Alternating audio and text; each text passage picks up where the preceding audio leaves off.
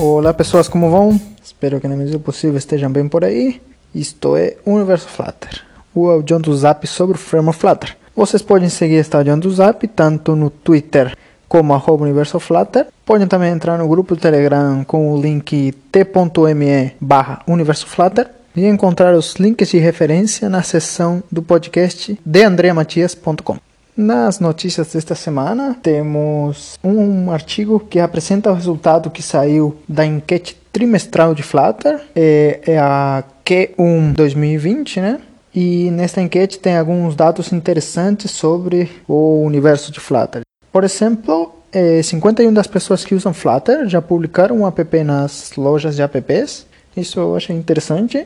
E também no gráfico de satisfação de Flutter, dá para ver que quanto mais se usa Flutter, mais as pessoas gostam da ferramenta. Né? Isto pode ser tendencioso, né? Porque se cada vez que você mais usa Flutter e você mais gosta, é, provavelmente se você não gostasse, deixaria de usar essa ferramenta. Então, pode ser um dado tendencioso.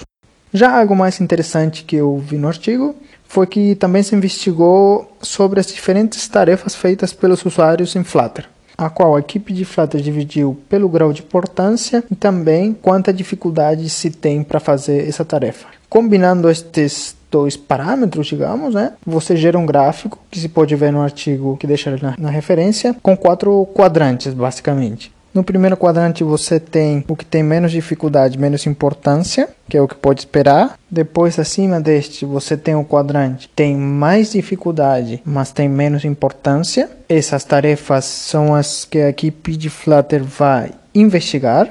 Depois você tem, já do lado direito, as que têm mais importância, mas têm menos dificuldade, que são as tarefas que vão se manter.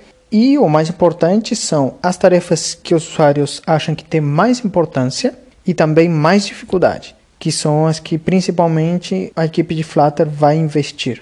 Também na enquete se perguntou sobre que tarefas são mais importantes para os usuários e quais são as mais difíceis, para determinar especificamente quais são as tarefas de cada quadrante, né?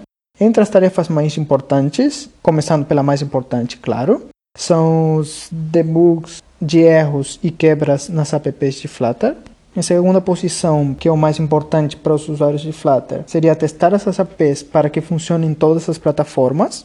Em terceiro lugar, decidir o gerenciador de estados para app. Em quarto, entender e resolver os problemas com layout.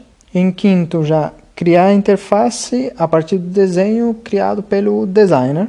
E em sexto lugar desta lista seriam os problemas específicos de cada plataforma com Flutter.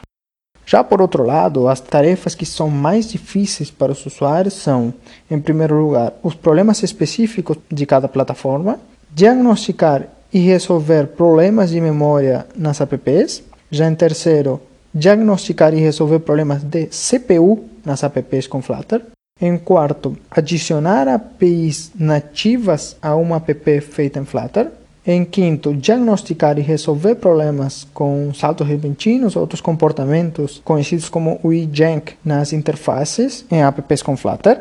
E em sexto, estaria criar um plugin para Flutter.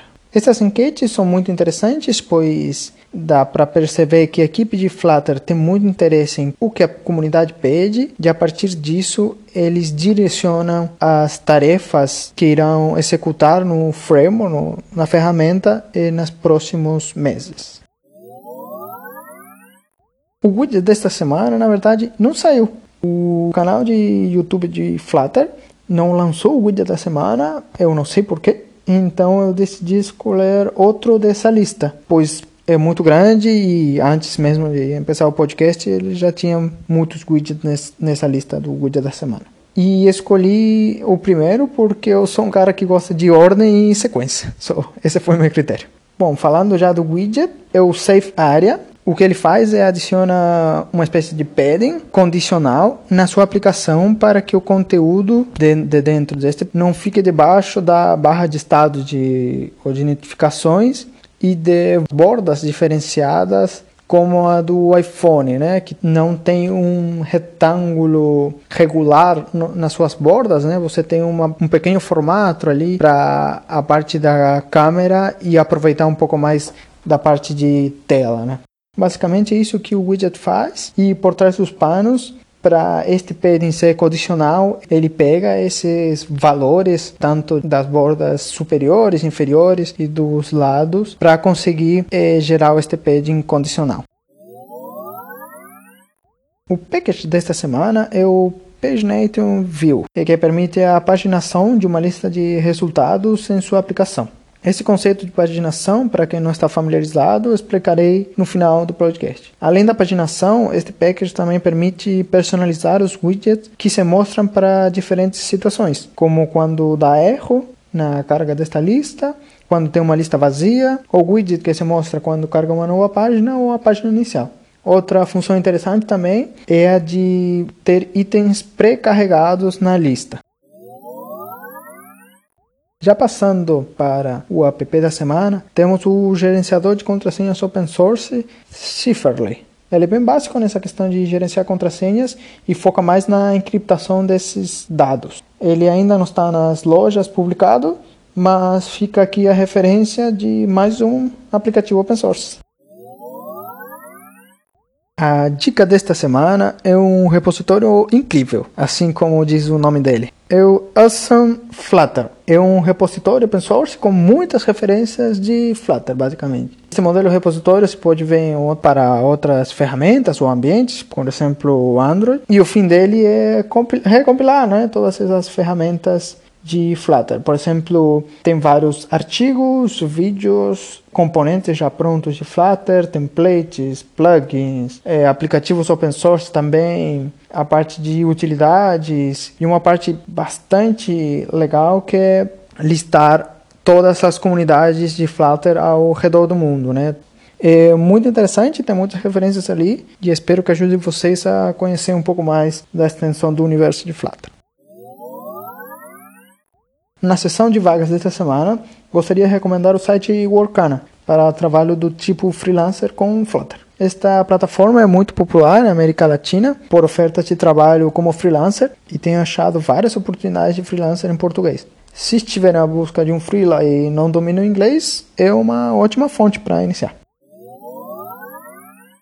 O artigo ou vídeo desta semana será novamente um canal de YouTube. Desta vez será o canal do Pedro Massango, que tem o mesmo nome do criador.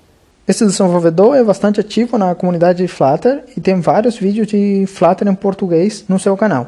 Eu curto muito o trabalho dele na comunidade e não tenho dúvidas que o conteúdo do canal dele será também muito bacana.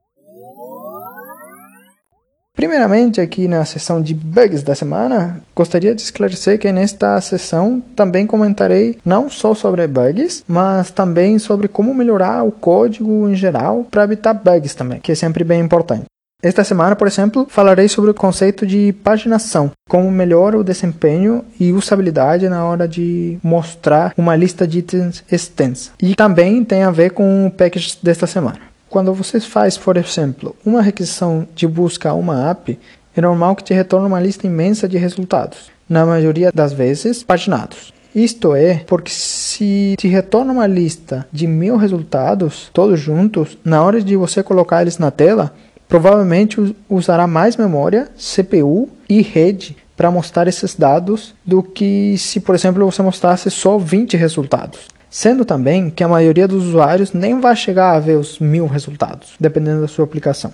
Para resolver isto, é comum usar o conceito de paginação, que é nada mais que dividir a quantidade de resultados que você mostra em diferentes páginas, mostrando uma de cada vez. Ou seja, você faria uma solicitação à sua app cada vez que quisesse uma nova página de resultados. Na interface, isto se implementa normalmente do seguinte modo: você mostra os resultados de uma página de a partir de uma ação, faz a requisição da app para mostrar uma nova página. Esta ação pode ser iniciada através de um botão, né?